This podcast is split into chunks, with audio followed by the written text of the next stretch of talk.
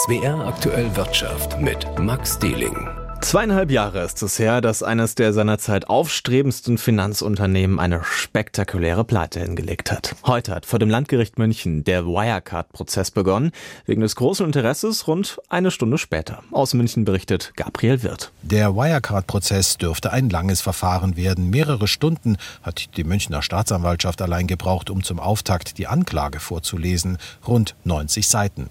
Dass dieser Schriftsatz so lang geworden ist, liegt am Umfang der Vorwürfe. Über Jahre hinweg sollen die Angeklagten, unter ihnen der frühere Vorstandschef von Wirecard, Markus Braun, mit erfundenen Umsätzen den Zahlungsdienstleister als ein florierendes Unternehmen dargestellt haben, um unter anderem den Aktienkurs des damaligen DAX-Konzerns in die Höhe zu treiben. Dabei habe Wirecard tatsächlich seit 2015 rote Zahlen schreiben müssen, so die Staatsanwaltschaft. Dazu der Gerichtssprecher Laurent Lefleur. Gegenstand der Anklage ist im Ausgangspunkt ein bandenmäßiger und gewerbsmäßiger Betrug.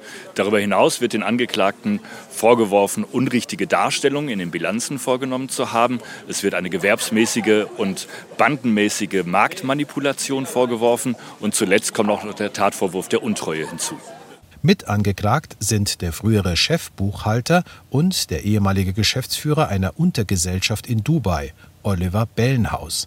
Während Markus Braun alle Vorwürfe bisher zurückgewiesen hat und sich selbst als Opfer einer Betrügerbande im Unternehmen sieht, hat Bellenhaus ausgepackt. Er gilt als Kronzeuge der Staatsanwaltschaft, wobei die Pressesprecherin der Anklagebehörde Anne Leiding relativiert. Einer der Beschuldigten wird oft als Kronzeuge bezeichnet. Das kommt von dem Begriff Zeuge der Krone. Ganz so ist es in äh, Deutschland nicht. Er hat Strafmilderungsgründe bei der Strafzumessung zu erwarten, wenn er Aufklärungsarbeit über die eigene Tat hinaus leistet. Äh, das bedeutet, es ist mit einem einfachen Geständnis nicht getan, sondern ein Kronzeuge muss auch mithelfen, dass die Taten insgesamt aufgeklärt werden. Der Anwalt von Bellenhaus, Florian Eder, geht davon aus, dass sein Mandant wesentlich zur Aufklärung des Sachverhalts beitragen kann. Er werde definitiv zur Sache Stellung nehmen, verspricht er. Der Angeklagte hat bei früheren Aussagen bestätigt, dass ein Milliardenumsatz in Asien mit sogenannten Drittpartnern erfunden wurde. Ziel der Aussage ist natürlich eine geringere Strafe für den Angeklagten zu bekommen, erklärt sein Anwalt Eder. Ich erwarte, dass unser Mandant irgendwann im Laufe dieses Prozesses aus der Haft entlassen wird. Das ist das eine. Die Außervollzugssetzung ist unser Ziel. Und über kurz oder lang erwarten wir auch, wenn überhaupt, noch eine sehr kurze Freiheitsstrafe danach. Doch bis es soweit ist, kann es sich noch hinziehen. Allein 100 Prozesstage sind bis jetzt angesetzt, bis Ende 2023. Es dürfte im Laufe des Verfahrens noch spannend werden. Die Anwälte von Braun werden wohl versuchen, den Mitangeklagten Bellenhaus als unglaubwürdig darzustellen.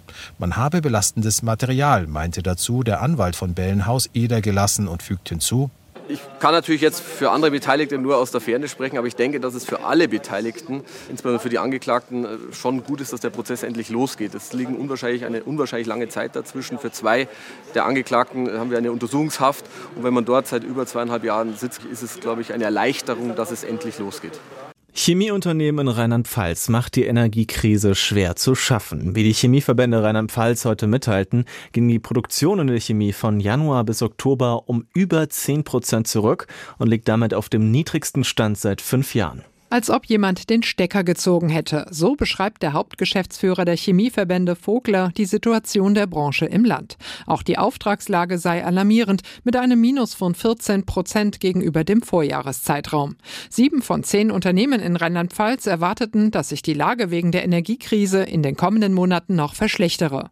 Stark betroffen die Automobilzulieferer. Rückgänge verzeichnet demnach auch die Lackindustrie. Die Renovierungswelle auch von Privathaushalten scheine vorbei zu sein, so Vogler. Noch sei die Beschäftigungslage der Branche aber stabil, auch wenn sich die Unternehmen bereits für Kurzarbeit wappneten. Angesichts der Krise fordern die Verbände entschlossenes Handeln von der Politik. So dürfe die geplante Gaspreisbremse für die Industrie nicht verschleppt, verwässert oder praktisch wirkungslos werden, verlangt die Vorsitzende der Chemieverbände Nikolaus. Außerdem sei es nicht die Zeit für innovationsfeindliche Gesetze und langwierige Genehmigungsverfahren. Der deutsche Chemie- und Pharmastandort sei ernsthaft in Gefahr. Sabine Geipel, SWR Wirtschaftsredaktion. Um 11 Uhr heute Vormittag hieß es bundesweit Testalarm. Eine App des baden-württembergischen Stromnetzbetreibers Transnet BW hatte da aber schon längst alarmiert. Und zwar wegen Problemen im Stromnetz gestern Nachmittag. In manchen Schlagzeilen war deshalb heute auch zu lesen, so etwas wie der Blackout in Baden-Württemberg. Ganz so schlimm war es aber gar nicht, weiß mein Kollege Michael Wegmar. Was war denn jetzt gestern da los mit dem Stromnetz? Ja, diese App, von der du sprichst, die soll bewirken, dass wir Verbraucherinnen und Verbraucher wissen, in welchem Zustand sich gerade das Stromnetz in Baden-Württemberg befindet, damit wir so ein bisschen unseren Stromverbrauch darauf ausrichten können. Also wenn es mal Probleme gibt, nicht alle Waschmaschinen gleichzeitig ans Netz.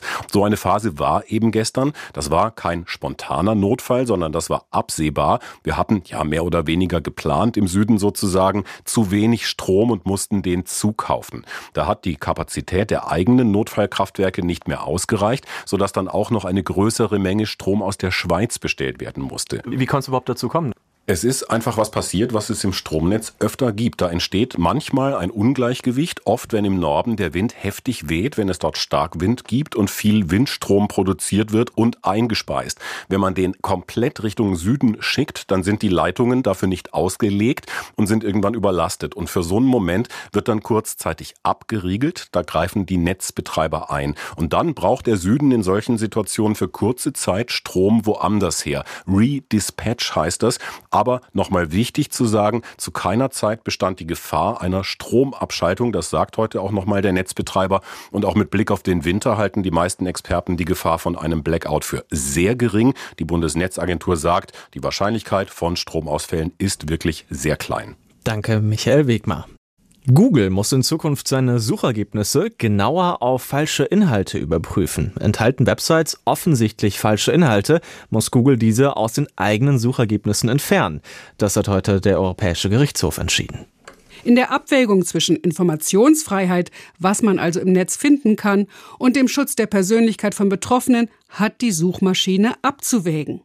Sofern offensichtlich ist, dass etwas nicht stimmt, geht das Recht der Betroffenen vor. Dafür muss derjenige, der sich gegen falsche Informationen wehrt, nicht extra von einem Gericht feststellen lassen, dass hier etwas unrichtig ist.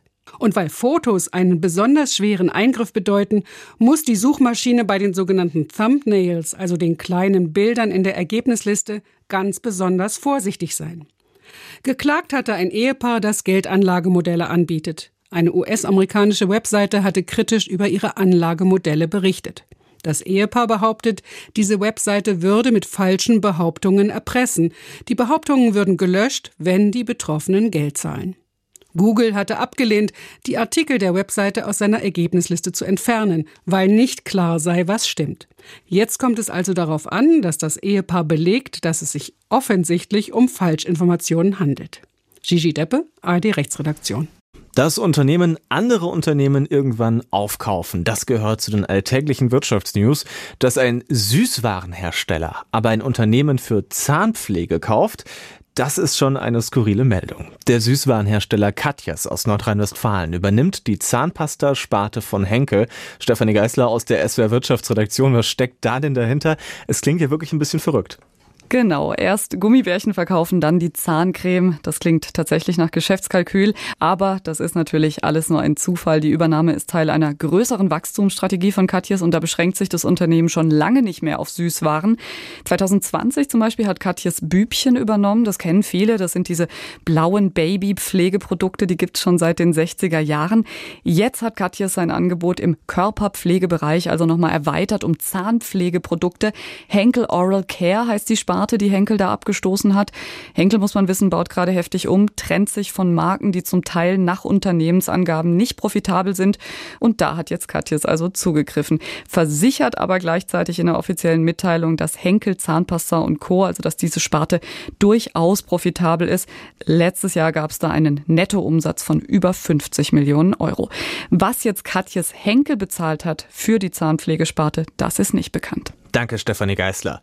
Und damit noch zu weiteren Unternehmensnachrichten um einen bayerischen Autobauer mit Kursverlusten. Der Autobauer BMW sorgte heute für einigen Gesprächsstoff an der Börse. Ein negativer Analystenkommentar zog den Aktienkurs der bayerischen Motorenwerke um knapp zwei Prozent nach unten. Die Bank of America begründet ihre Herabstufung mit sinkenden Gewinnen in der Autobranche im kommenden Jahr. Auch Volkswagen bekam eine Watsche vom französischen Investmenthaus Exxon BNP. Die Franzosen sehen bei VW Risiken im Zusammenhang mit Elektrofahrzeugen. Eine andere Nachricht aus der BMW-Zentrale dürfte die BMW-Händler verärgern. Die Zentrale will Kaufverträge mit Kunden zukünftig selbst abschließen. Dann dürften die Händler keine Rabatte mit den Autokäufern mehr verhandeln. Die Verkäufer würden nur noch als Vermittler und Kundenberater auftreten, was ihre Verkaufsposition erheblich verschlechtern könnte. Zu guter Letzt setzte es für BMW noch eine Strafe in Großbritannien. Wegen möglicher Kartellrechtsverstöße verhängt die britische Wettbewerbsaufsicht eine Strafe von 30.000 Pfund plus 15.000 Pfund täglich, bis BMW angefragte Informationen liefert. Summen, die die Bayern vermutlich nicht groß jucken werden. Der fallende Aktienkurs tut da sicher mehr weh. Der DAX schließt heute kaum verändert bei 14.264 Punkten. Nikolas Buschlüter, ARD Börsenstudio Frankfurt.